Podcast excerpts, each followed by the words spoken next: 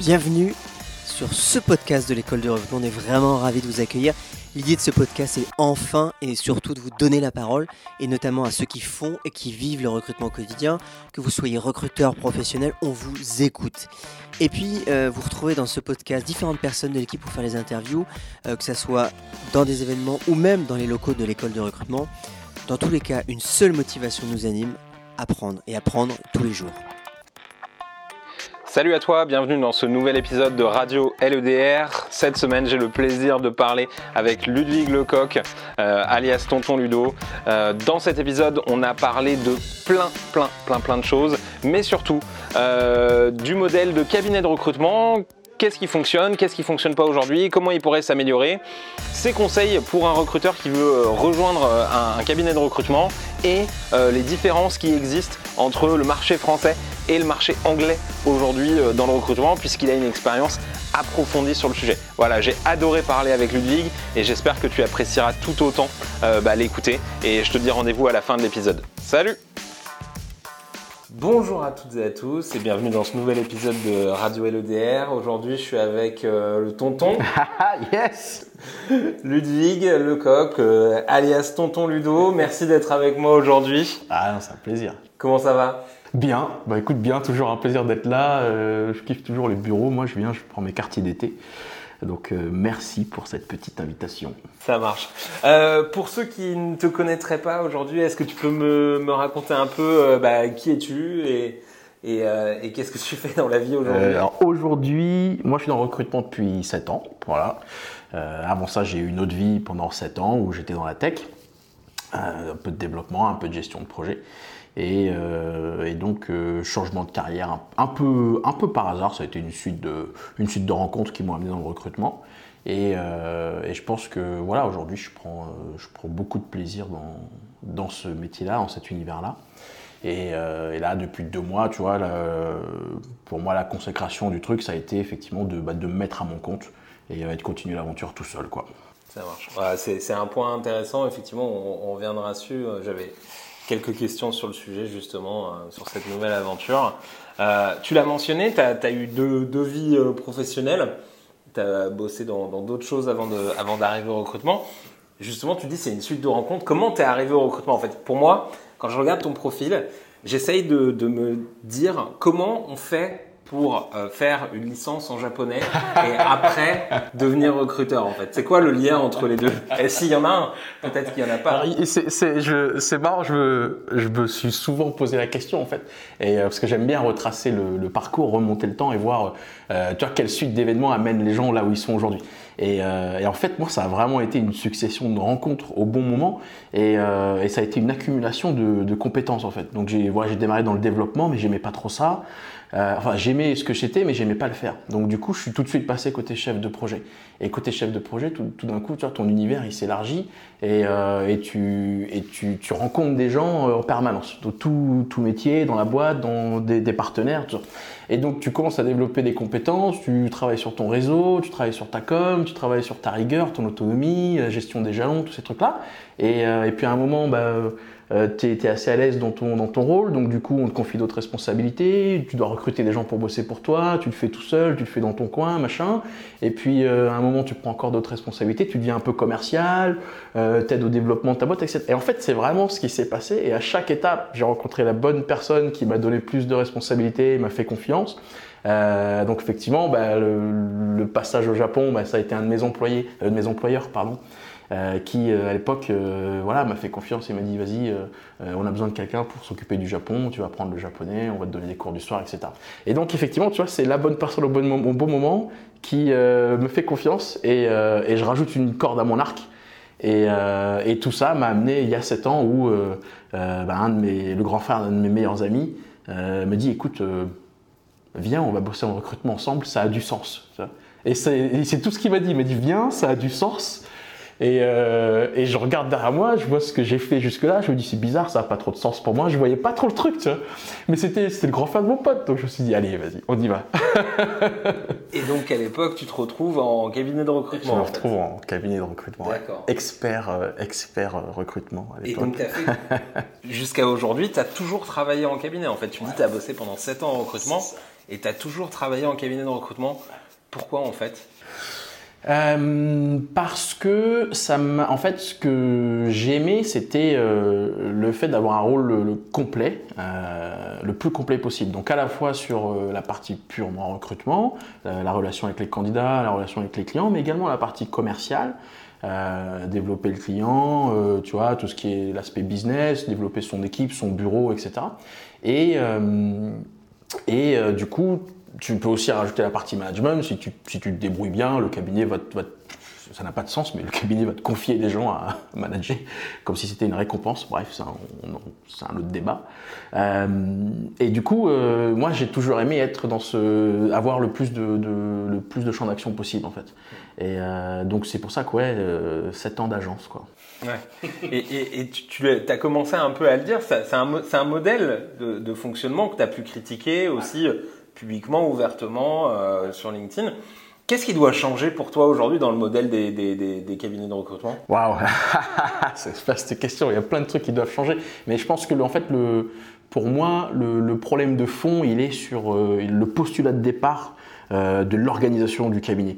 L'organisation du cabinet, elle est construite sur une, espèce de grille d'évaluation et de montée en compétences qui fait que euh, d'abord tu fais que du candidat parce que euh, c'est le début du job et euh, c'est pas très sexy et puis ça rapporte pas d'argent de parler que au candidat.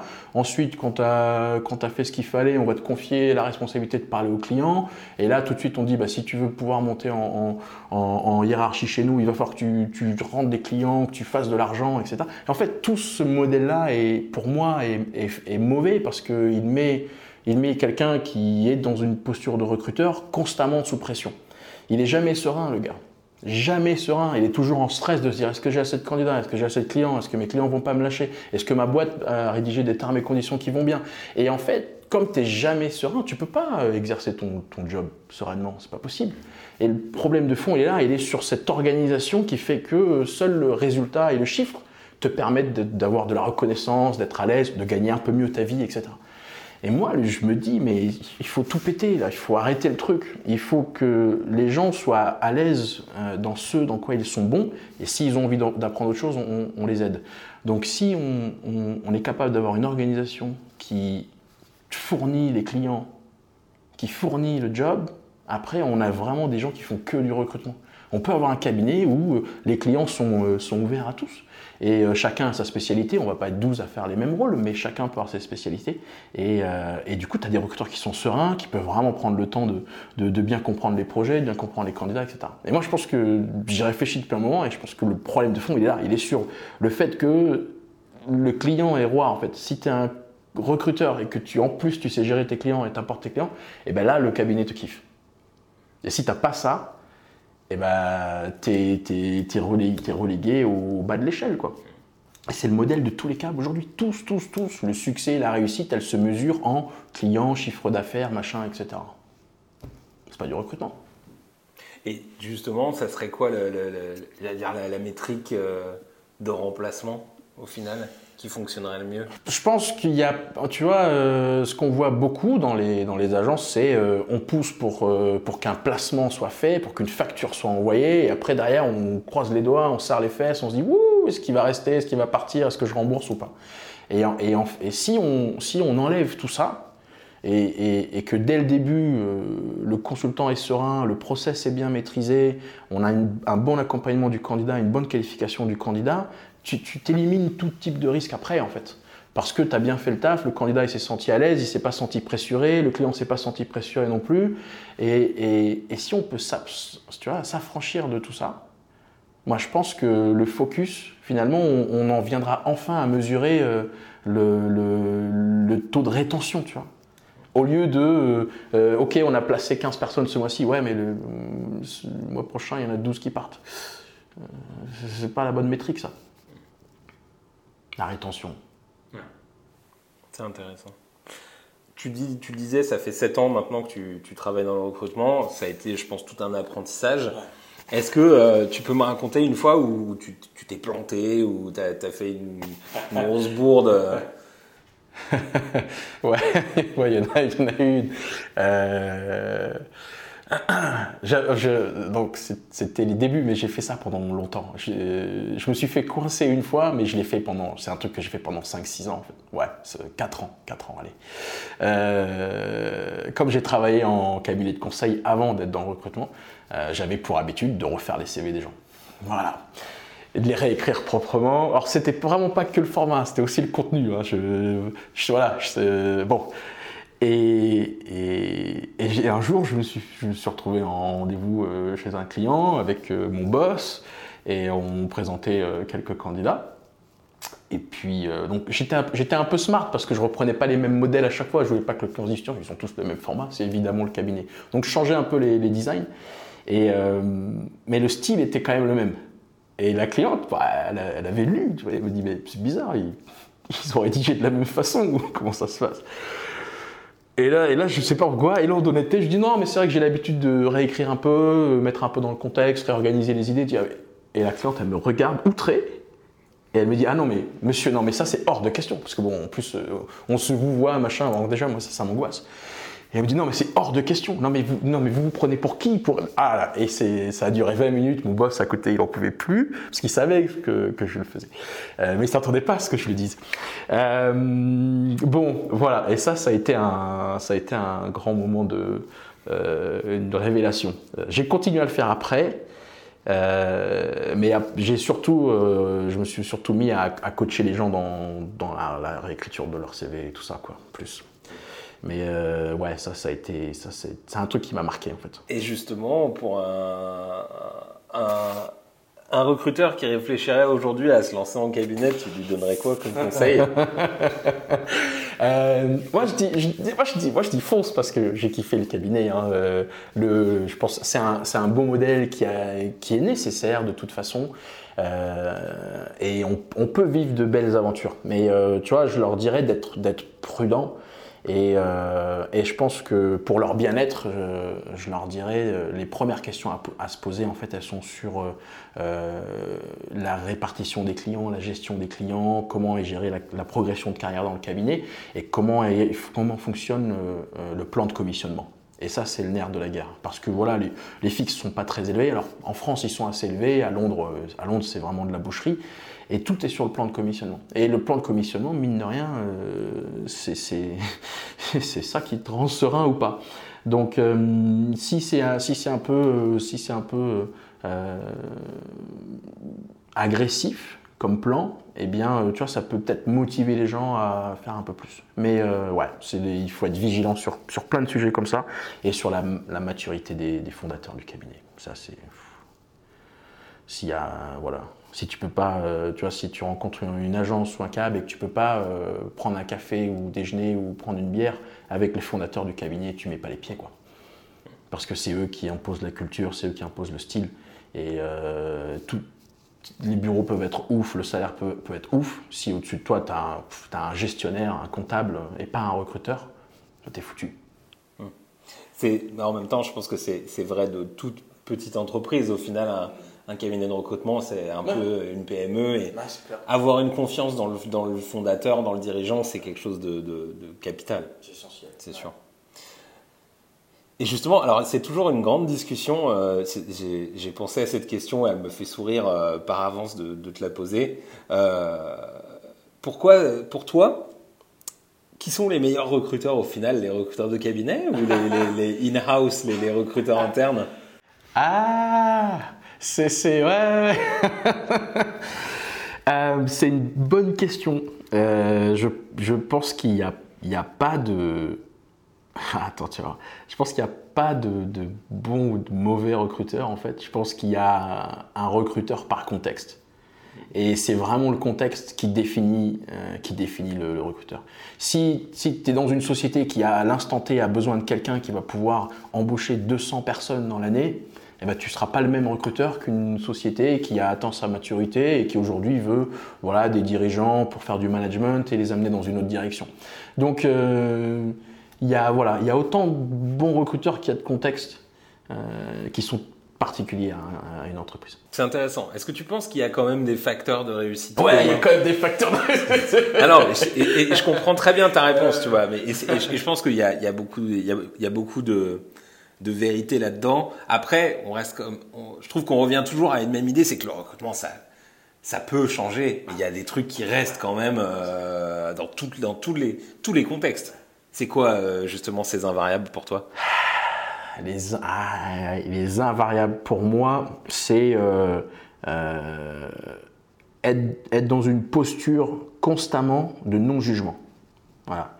De fait, pour, moi, pour moi ce qui est essentiel pour un recruteur, c'est qu'il soit constamment euh, une page blanche. C'est dès qu'il parle à quelqu'un, c'est une page blanche. Peu importe s'il a un poste à pourvoir, peu importe si c'est dans un cadre précis, c'est pas ça qui compte. L'important, c'est de comprendre la personne qu'on a en face de soi et, euh, à partir de là, on décide où on va.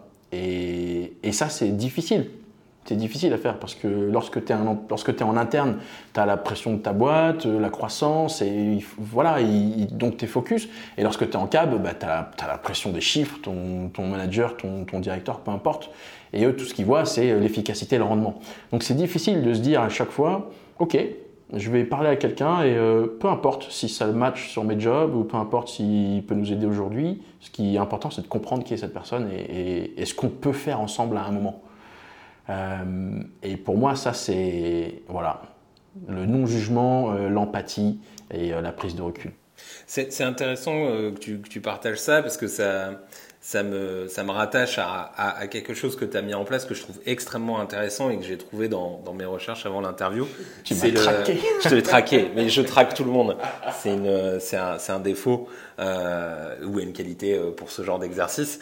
Mais euh, c'est le concept de l'open line euh, que j'ai trouvé vraiment intéressant. Est-ce que tu peux nous expliquer qu'est-ce que c'est déjà l'open line? Et ensuite bah, pourquoi, tu, pourquoi tu fais ça? Euh, L'open line, c'est un truc qui m'est venu euh, il y a 2-3 ans maintenant. Et en fait, euh, euh j'étais à une époque où j'en avais vraiment marre du recrutement. C'était, voilà, j'avais enchaîné les agences, j'en pouvais plus. Et, j'avais l'impression de ne pas faire de recrutement, de ne pas faire de conseil candidat, de ne pas faire ce pourquoi j'avais signé. Et et en fait, euh, euh, je ne sais pas exactement comment ça s'est euh, passé, mais il y a eu une période où beaucoup de gens m'ont recommandé dans leur réseau en mode tiens, voilà, Ludwig m'accompagne dans, dans, ma recherche d'emploi, mais toi, je sais que tu n'es pas dans la tech, mais c'est pas grave, peut-être parle-lui, peut-être qu'il aura de bons conseils pour toi. Et ça a démarré comme ça, où des gens disent tiens, je t'appelle de la part d'un tel, écoute, moi je suis dans le marketing, donc c'est pas ton métier, c'est pas ton industrie, mais est-ce que tu peux m'aider sur ma situation? Et j'ai commencé à faire ça. Et, j'ai retrouvé du plaisir euh, dans, mon, dans mon rôle. C'était un, un kiff absolu. Et je me suis dit, bah tiens, peut-être que. Enfin, il y a forcément d'autres gens qui ont ce genre de, de problème. Et euh, je veux dire, si. Parfois, euh, tu peux pas parler à ta famille, ils comprennent pas ce que tu fais, tu peux pas parler à tes amis parce que bon, voilà, tu n'as pas trop envie de parler d'argent et de problèmes comme ça. À qui tu parles si tu peux pas parler à, à un recruteur? Et je me suis dit, bah tiens, je vais peut-être dédier un peu de mon temps, euh, voilà, toutes les semaines, une heure ou deux, et, euh, j'ai lancé ça sur LinkedIn où le vendredi matin, je mettais mon numéro de téléphone et je disais, bah voilà, euh, si vous voulez parler carrière, vous avez un problème de reconversion, euh, vous voulez négocier une promotion, vous avez un conflit avec votre manager, voilà, tout ce qui a trait à, la carrière, eh bien, appelez-moi. Voilà, j'ai pas toutes les réponses, mais au moins je peux vous aider dans, la démarche de réflexion et, voir où on va. Et, ça a été un exercice bluffant euh, je suis assez fier de dire que voilà, il y a plusieurs personnes qui, que j'ai accompagnées comme ça pendant 2-3 mois, qui m'appelaient toutes les semaines et, euh, euh, que j'ai accompagné dans une reconversion professionnelle. Elles ont complètement changé de job et, c'était ouf. Ça a été un, ouais, c'était un passage que j'ai vraiment adoré.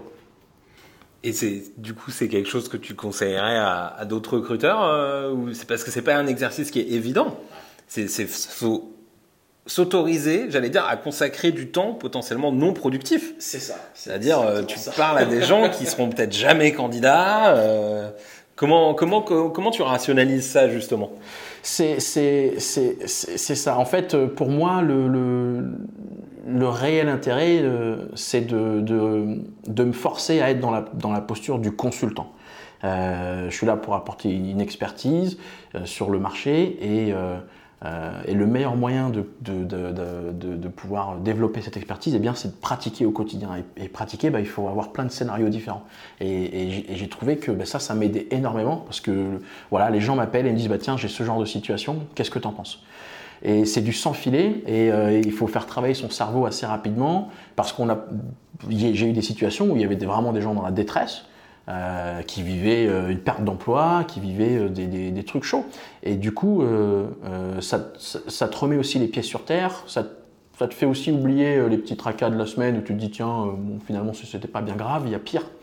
Et, c'est un, exercice que, j'ai invité d'autres recruteurs à, le mener également.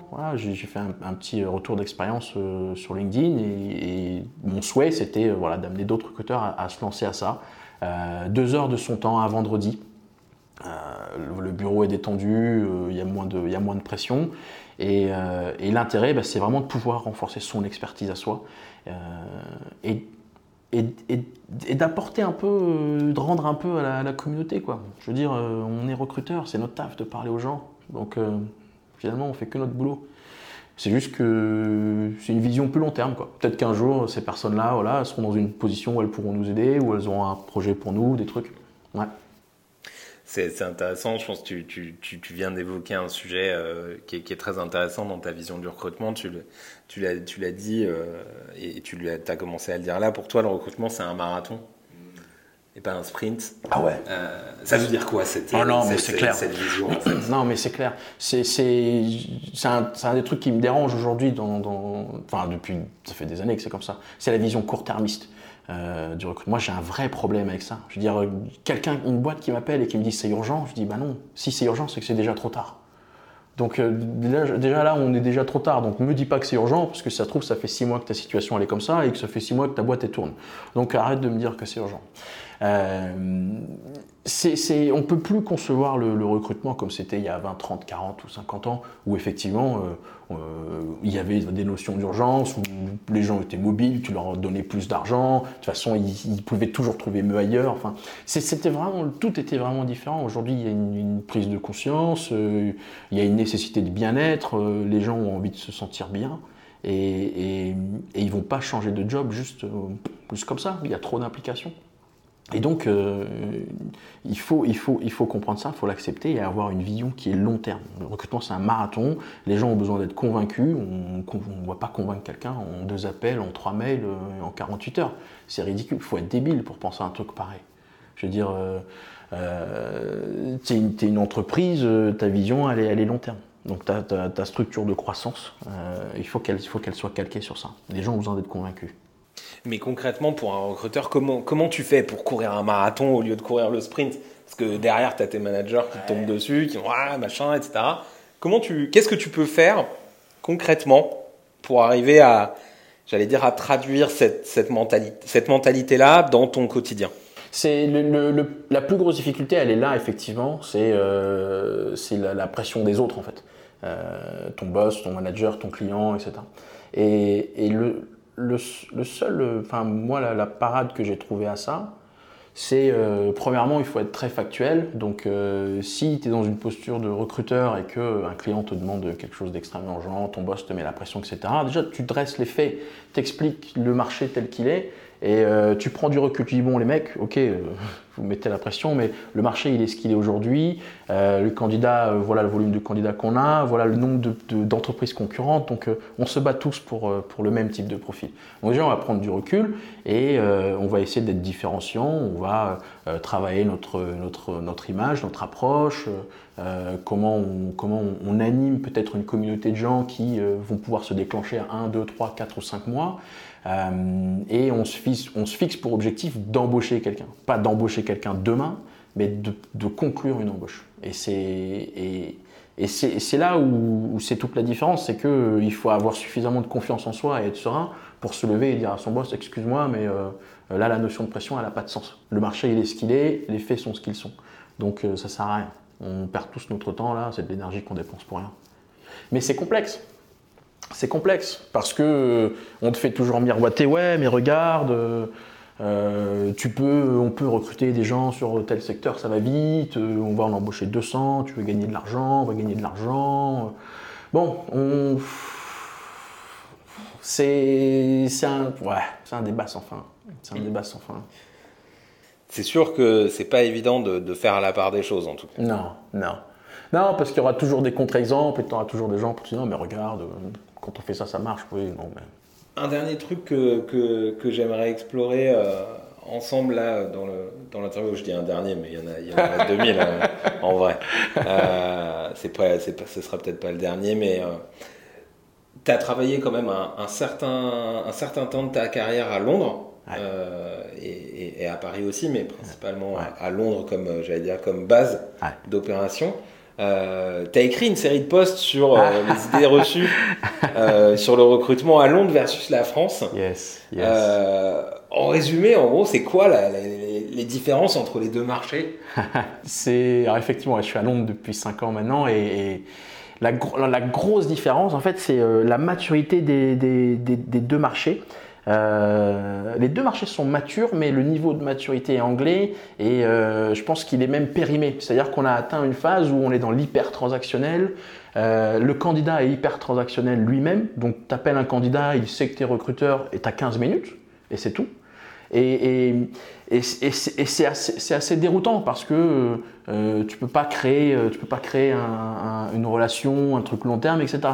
Voilà, on sait pourquoi tu es là, on sait ce que tu veux. Ok, tu as 15 minutes, convainc-moi. Euh, si c'est bon au, bout au, terme des 15 minutes, je t'envoie mon CV. Alors que le niveau de maturité en France, il, je pense qu'il est dans. Là, on, on, arrive dans la, dans la fleur de l'âge où euh, on a un réveil euh, du, professionnel en posture de candidat. Il sait qu'il est quand même en position de force, mais, mais il a quand même besoin d'être accompagné, etc. Donc euh, il, a besoin du recruteur, mais pas trop non plus. Donc on peut encore créer des choses un peu sympas. Et le, client, pour le coup, lui, il est dans une posture où il est en détresse totale et il a besoin d'être accompagné.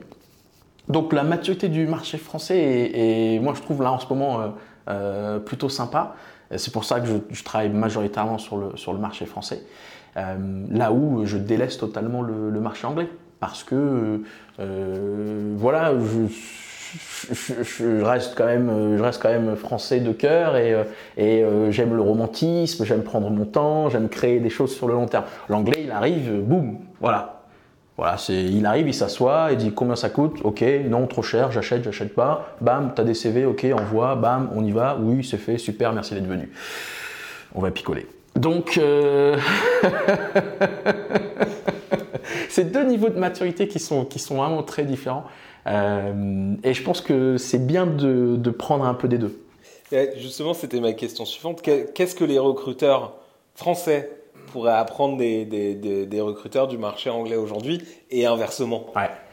Euh, les, les, je vais commencer par les recruteurs anglais. Ils ont besoin de prendre plus de temps, ils ont besoin de se calmer. Ah, il y a un moment où il faut se calmer. Euh, ils ont besoin de prendre plus de temps, de, de creuser un peu plus, d'aller un peu plus dans le, dans, dans le fond des choses. Euh, c'est ce que tu ça leur fera tout à l'heure, c'est pour éviter cet effet je place le candidat et après euh, je retiens ma respiration pour voir si ça tient quoi. C'est ça et euh, puis limite c'est même plus leur problème parce que la facture est partie, du coup c'est un autre service qui gère s'il y a de la relance ou du crédit à faire. Donc eux ils ont encaissé, ils sont contents, ils vont faire leur vie. Donc un, ça c'est un vrai problème euh, de fond mais c'est difficile de les sensibiliser à ça parce que le, le, la, la, la culture anglo-saxonne elle est très business. Et une fois que le deal est fait, on est content, on célèbre, et le reste, c'est du back-office, on s'en occupe plus. Ils ont un vrai problème avec ça, de les sensibiliser sur attends que l'argent soit rentré sur ton compte, pas que la facture soit partie. Bref.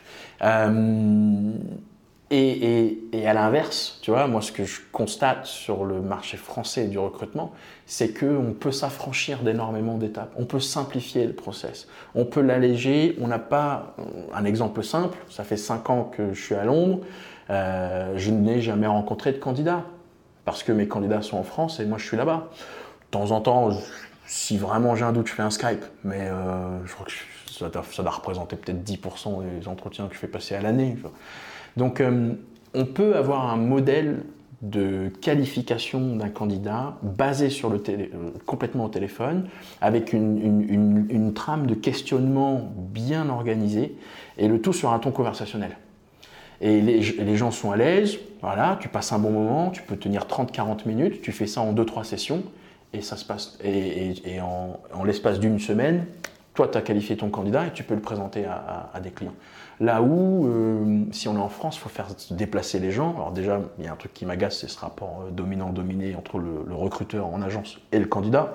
Je suis le recruteur en agence, j'ai le costume cravate, c'est à toi de venir, euh, tu pars plutôt de ton taf, tu poses une demi-journée, je m'en fous, mais tu viens dans mes bureaux. Bon, ne lance pas sur le sujet parce que là, ça va me chauffer. Et, et, tout ça, en fait, ça crée ce rapport de force qui n'a pas de sens et qui pourrit le process, qui l'alourdit. Tout ça pour, parce qu'en France, on a décidé que, ah bah oui, non, mais si on ne rencontre pas les gens, on ne peut pas les qualifier. Mais qui À quel moment Mais qui a dit ça? J'aimerais bien le voir, toi, celui qui un jour dit, oh les mecs, j'ai une idée là. On va imposer. Non, non, non, mais tu vois, ça va être ouf. On va imposer aux candidats de se déplacer chez nous, alors que c'est même pas nous qui les embauchons.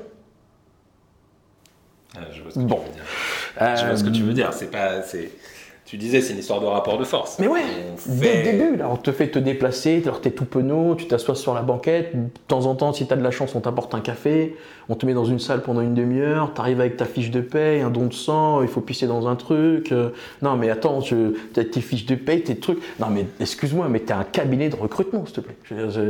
calme-toi. Si tu fais de l'intérim ou du, freelance, ok, t'as besoin d'éléments parce que c'est toi qui vas porter le candidat. Mais tu fais du CDI, T'as pas besoin d'avoir une copie de la carte d'identité du mec, c'est pas ton problème, c'est le problème de ton client. Bref, et, tu vois, et tous ces trucs-là, c'est le genre d'étapes qui, qui, alourdissent le process, qui le rendent moins fun, le candidat il en a marre, ça l'épuise, enfin, voilà. Si à la rigueur c'est toi qui te déplaces, très bien. Tes recruteurs, tu as envie de rencontrer quelqu'un, tu le fais pas venir chez toi. Tu sors de ton bureau, tu te secoues là, et tu vas le voir sur son lieu de travail, tu prends un café avec lui, tu l'attends à la sortie de son taf, tu lui fais passer un bon moment il va se mettre à table, il va se livrer, et tu fidélises un candidat facilement. Ou alors, tu le fais au téléphone. Et c'est ça que les Anglais, selon moi, ont, vraiment maîtrisé, c'est l'art de l'entretien téléphonique. Et c'est des trucs qu'on apprend quand tu démarres dans un cabinet à Londres, tu as, des trames, et ça c'est figé, et tu as une liste de questions, et tu suis ta trame. Et les jeunes, ils démarrent comme ça. D'accord. Et justement, c'est une de, mes questions un peu récurrentes sur le podcast pour, tous les recruteurs que je rencontre. Quel savoir euh, tu possèdes aujourd'hui que tu aurais aimé avoir justement au début de ta carrière de recruteur? Le lâcher prise, la prise de recul, constamment, constamment, constamment. C'est un, un, job qui est magnifique, mais qui est épuisant émotionnellement, cérébralement et parfois même physiquement. Euh, parce que tu, tu te retrouves dans un engrenage où, euh, on, t'impose des choses qui ne te concernent pas. Ton, ton, ton, boss te met la pression, mais c'est pas ta boîte, c'est la sienne. C'est lui qui se dit tiens, est-ce que je vais pouvoir payer les salaires ou les charges? Toi, ça te concerne pas. Et pourtant, tu te retrouves engagé là-dedans parce que la pression du chiffre, etc. Ton client te met le même genre de pression parce qu'il a envie d'embaucher, il a envie de remplacer quelqu'un qui part, etc. Et tu te retrouves à devoir gérer, à absorber tout ça en fait. Et c'est épuisant parce qu'en plus, il faut que tu puisses te prendre du recul et qualifier des gens pour eux. Et, ça, pour moi, ça a, vraiment été la révélation il y a 3-4 ans. Euh, et je me suis dit deux choses. Je me suis dit, mec, c'est pas ton cabinet, t'as pas de part. Si un jour demain il te donne des parts, ok, super, c'est un autre délire. Mais c'est juste un job. Donc voilà, prends du recul sur la situation en interne dans le cabinet. Et le client, tu lui dis la même chose. Calme-toi.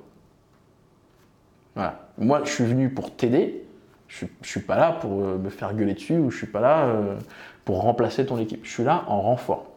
C'est parce que tu as un problème et ce problème, c'est pas de ma faute. Donc on va tous prendre un peu de recul sur la situation et on va repartir sainement. Et ça, ça, ça m'a vraiment beaucoup aidé. c'est le conseil, j'en parlais il y, a, quelques mois à un des, des petits étudiants de l'école du recrutement. et, euh, et il m'a posé exactement la même question. Euh, et, je, lui dis, je lui dis, écoute mec, c'est ça, la prise de recul. C'est, si j'avais un conseil à donner à tout jeune recruteur aujourd'hui, c'est t'en fais pas. C'est pas ta boîte, c'est pas ton job. C'est, enfin, c'est ton job, mais c'est pas ta boîte. Et euh, c'est, pas toi le client. Toi, tu es là pour répondre à, un problème. Tu peux ou tu peux pas. Si tu peux pas, tu le décides tout de suite et tu, t'en vas.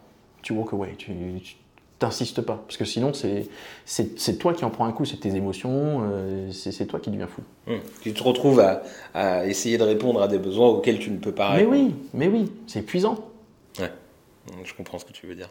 tu disais justement, ça aurait été un conseil que tu aurais aimé entendre. À l'inverse, Est-ce que tu te souviens d'un très mauvais conseil qu'on t'ait donné? Ouais, ouais, ouais.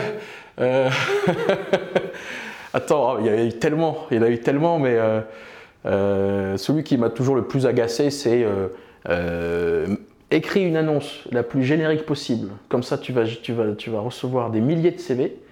Tu tries et tu rappelles que ceux qui sont bons. J'ai dit, mais les autres ont fait quoi? Bon, C'est pas grave, tu les laisses là. Ils comprendront qu'ils sont pas retenus. Quoi? Voilà. Et, voilà. Et je pense que ça, c'est le, pire conseil de tous les temps. C'est intéressant parce que je crois tu c'est un truc que j'ai vu aussi. Tu, tu fais des efforts particuliers quand tu écris des annonces? Quand j'écris une annonce, bah, tu l'écris pas toujours J'écris pas d'annonce. l'écris pas toujours. Mais j'ai l'impression que quand tu le fais, tu fais un effort particulier. Qu'est-ce que qu'est-ce qui fait justement la, la, la spécificité de tes annonces? Quel effort tu fais quand tu écris une annonce en particulier? Quand j'écris une annonce, je veux, en fait, je veux que le candidat comprenne. Euh, je veux qu'il comprenne deux choses. Je veux qu'il comprenne euh, le rôle qu'il va exercer et ce qu'on va attendre de lui très clairement. Et je veux, je veux qu'il comprenne le type, le type d'ambiance, l'environnement, la culture. Et, c'est, et, j'essaie de, le faire le, plus court, dans un format le plus court possible, donc les mots euh, sont, ciselés, il faut que ça, ait de l'impact et que ça attire la personne qui correspondra à ça. Et c'est pour ça que je ne le fais pas beaucoup, parce que bon, déjà je suis un peu feignant et, euh, ça me prend du temps. mais euh, mais ça, quand je le fais, je me dis, voilà, si je prends le temps de rédiger une annonce, je veux que ceux qui candidatent comprennent le message qu'on transmet, comprennent le type de personnalité qui va se faire plaisir chez nous. Et, et, et, je veux que, tu vois, celles, celles, les personnes qui vont pas matcher, se disent non, c'est même pas la peine que je postule, parce que c'est clairement à l'opposé de, de, qui je suis ou de ce que j'ai envie de faire. Et, euh, et, je suis, et, je suis, assez fier que ce soit. J'ai beaucoup moins de. Tu vois, j'ai pas beaucoup de candidatures, généralement entre 10 et 15 candidatures. Mais euh, elles sont à 80%, elles matchent, et les 20% qui ne matchent pas le disent en fait ils, ils, candidatent pas vraiment, ils répondent, ils disent mon profil match, mais je sens que le côté culture là c'est un peu trop libre pour moi, j'ai besoin d'être un peu plus structuré, etc. Et moi ça me fait plaisir. Je préfère avoir une dizaine de candidatures et euh, que les gens aient compris et qu'ils viennent pour les bonnes raisons.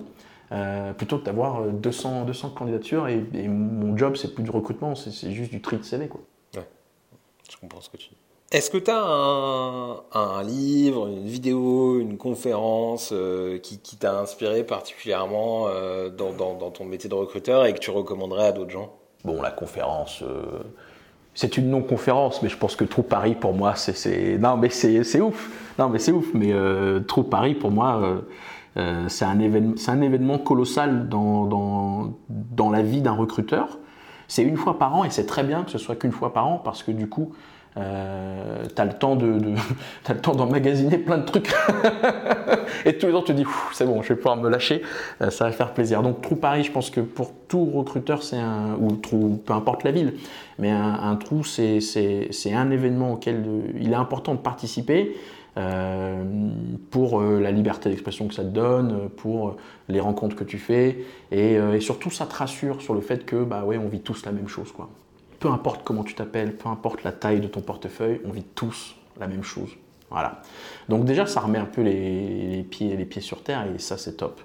Euh, après, euh, il y a un livre là qui m'a, qui, qui, qui, qui, est d'une évidence absolue, mais mais de le lire, de le lire, de le voir écrit, d'avoir les mots dessus, en fait, euh, ça, ça, ça, te réveille un peu le cerveau. Euh, c'est un livre qui est très court, ça, se lit en deux heures à peu près, et c'est, euh, alors il est, en, il est en anglais, c'est Who Moved My Cheese, donc qui a déplacé mon fromage? Et c'est une apologie euh, euh, de la, résistance au changement, comment tu le vis, euh, est-ce que tu anticipes, est-ce que tu t'adaptes, est-ce que tu réagis ou est-ce que tu restes là et t'attends que, que la situation te dépasse. Et c'est un, un, livre que j'ai relu là, je l'avais lu il y a longtemps, il y a une dizaine, un peu moins d'une dizaine d'années, et je l'ai relu là, il y a deux mois, et ça m'a refait le même effet. Et, ça m'a, euh, tu vois, ça m'a un peu réveillé. Là, j'étais un peu dans une. Là, depuis, depuis 3-4 mois, là, j'étais un peu dans la torpeur. Et, euh, et, je me suis dit, mec, qu'est-ce que tu fais là? Qu'est-ce que là, tu étais. Non, non, réveille-toi. Et, et, ouais, donc je, recommande fortement. Et c'est assez intéressant, parce que ça nous fait un peu une boucle par rapport au début de l'interview. C'est, peut-être le bouquin qui t'a fait, qui t'a fait te mettre euh, agent libre. yes. c'est, c'est, un sujet qui est intéressant parce que j'ai l'impression de voir de plus en plus de recruteurs qui se lancent en solo en fait. Dernièrement, euh, t'es pas le premier, tu seras pas le dernier. Euh, j'ai deux questions par rapport à ça. La première, c'est est-ce que tu penses que c'est une vraie tendance, quelque chose de, de plus large, ou est-ce que c'est peut-être juste des gens qu'on connaît, au final, qu'on voit qui se mettent à leur compte? Et, euh, et après, je te, vas-y, je te laisse répondre et je te dirai la deuxième question après. Euh, je, je pense que euh,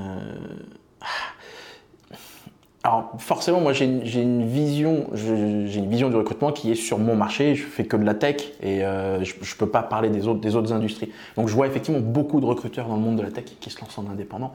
Et, euh, et je, je, peux, je comprends vraiment pourquoi, parce que tant que tu es en agence, en fait, tu n'as pas vraiment la liberté d'être recruteur. Parce que tu as une pression d'objectif, du coup, tu es obligé de, multiplier tes actions, tu es obligé d'avoir plein de clients en même temps, plein de trucs en même temps, pour espérer qu'il y en ait un ou deux qui se déclenchent et que tu réalises tes objectifs. Alors que lorsque tu es en indépendant, tu consacres toute ton énergie, toute ton âme à euh, un projet, un client en même temps. Et tu n'as qu'un seul objectif, c'est de délivrer.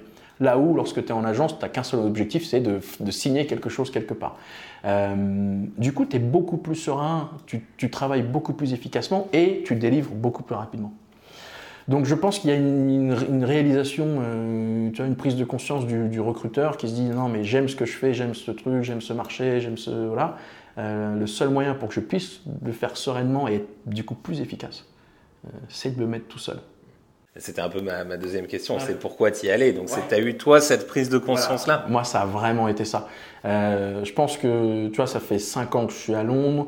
Mon premier cabinet, on avait, il y avait déjà une équipe française. Euh, donc, j'ai bossé, avec, euh, j'ai bossé avec un pote là-bas. Le deuxième, il y, en avait une, il y avait une petite équipe française. Et le troisième, ils m'ont recruté justement pour monter un, bureau français pour eux. Et tu vois, dès, le début, dès le début, les règles du jeu étaient claires. C'était, es là, c'est toi qui, qui, le, qui est le sachant, c'est toi qui va créer le bureau français. Et bon, bah, comme tout bon cabinet, à un moment ça périclite et puis on retombe dans les travers ancestraux. Et tout d'un coup, j'ai quelqu'un qui, qui recrute euh, à Londres depuis 20 ans qui me dit non, mais je vais t'expliquer comment ça se passe. Et là, je me suis dit, bon, qu'est-ce que, qu'est-ce que je fais encore là? Je veux dire, euh, ce mec n'a jamais recruté en France, comment est-ce qu'il est capable de me dire comment je dois recruter sur le marché français? Donc ça, ça a été un, petit, euh, un petit, petit, coup de pied au cul pour me dire, bon, il est peut-être temps d'aller voir ailleurs. Mais également, c'est vrai que la demande, la demande de mes clients, elle, elle, était, elle était réelle, elle était vraiment là. Et ils me disaient, écoute, on veut que tu bosses que pour nous. quoi. Parce qu'on sait que tu es obligé de diviser ton temps entre les autres clients, d'être partout. Donc, euh, bon, voilà, quand tu nous présentes des gens, c'est cool, mais c'est vrai que parfois, il faut qu'on attende un peu plus longtemps. Euh, on préférerait t'avoir que pour nous, au moins pour une, une, durée euh, définie. Et ça, je me suis dit, tiens, s'ils sont prêts à faire ça, ça veut dire qu'il y a un besoin sur le marché. Et, et en plus, moi, je serai plus serein. Merci. Ah, cool Pour tout ça, j'ai deux, deux, dernières toutes petites questions pour toi. La première, c'est euh, est-ce que tu connais un, un, recruteur ou une recruteuse que, que tu aimerais entendre sur ce podcast Ah là là, il y a tellement, il y a tellement de gens. Euh, il faut en, choisir qu'un ou une. Il faut en choisir qu'un ou une. Moi, j'aimerais beaucoup, j'aimerais beaucoup que, que, que, mon poteau euh, Benjamin, là, Benjamin Jean, il vienne parce que je trouve que lui, ce qu'il a fait, c'est euh, il, est venu, il a pété le game. Euh, il n'y a pas de recruteur de recruteurs en France. Il y a des recruteurs de RH, etc. Mais il n'y a personne qui s'est dit, moi, je vais faire que des recruteurs. Et ça allait bien pour lui, tout se passait bien dans sa boîte, tu vois, ça roulait. Et puis il s'est dit non, mais il y a d'autres choses à faire, quoi. Donc, euh, ouais, moi, ça me ferait plaisir de l'entendre euh, nous raconter sa petite bah, histoire. Benjamin, si tu nous écoutes, euh, appelle-moi. Comme toujours, hein, la, ligne est ouverte. Donc, la fameuse open line. Open line, yes donc, À bientôt, j'espère. Et puis, bah, dernière question, Ludo. où est-ce que les gens peuvent te retrouver pour suivre la suite de ton histoire? Écoute, Tonton Ludo est sur euh, beaucoup sur LinkedIn. C'est euh, on me ping sur LinkedIn. Je suis hyper réactif. Je, voilà, je kiffe LinkedIn. C'est un média qui est énorme et, et- et on peut faire des choses top avec. Donc voilà, je suis Ludwig là. Lecoq. Ludwig Lecoq sur LinkedIn. Et euh, puis voilà, si vous avez envie de vous marrer un peu, euh, mon Instagram euh, vous montre un peu plus de ma personnalité. Donc ceux qui me côtoient savent euh, déjà des choses. Et euh, voilà, si vous voulez en savoir plus, vous, verrez un peu l'univers de Tonton Ludo. Et, puis forcément, bah, je suis sur Twitter. Alors il faut que je me force un peu à être un peu plus sur Twitter. Il y a une petite troupe de recruteurs qui sont chauds sur Twitter. Et voilà, Euh, il faut que, faut que je sois un peu plus Et actif. donc sur Twitter, Et sur At- Twitter, c'est euh, Ludwig. Lud- euh, J'ai changé en Tonton Ludo, je crois. Ouais, Tonton underscore Ludo, je crois. Ça y est. ça marche. Yes. Merci Ludo. Yeah, merci, merci. Ça fait plaisir, ça fait plaisir. Toutes mes félicitations, tu es arrivé à la fin de cet épisode de Radio LEDR, le podcast où les recruteurs parlent aux recruteurs. Tu as aimé ce que tu as entendu? Trois manières de nous aider à partager la voix de la résistance. Envoie-le à un recruteur ou une recruteuse que tu aimes bien. Parle-en sur les réseaux sociaux en utilisant le hashtag Radio LEDR et laisse-nous des étoiles, 5 de préférence, mais c'est comme tu veux, sur Apple ou Google Podcasts. Tu as peur de rater le prochain épisode? Abonne-toi sur ton application de podcast préférée. Tu peux nous retrouver sur Spotify, Apple Podcasts, Google Podcasts ou même SoundCloud. Et pour patienter, tu peux retrouver toute l'actualité de l'école du recrutement sur LinkedIn, sur la page L'école du recrutement ou sur Twitter, at LEDR France. D'ici là, je te laisse avec une seule mission, être fier d'être recruteur.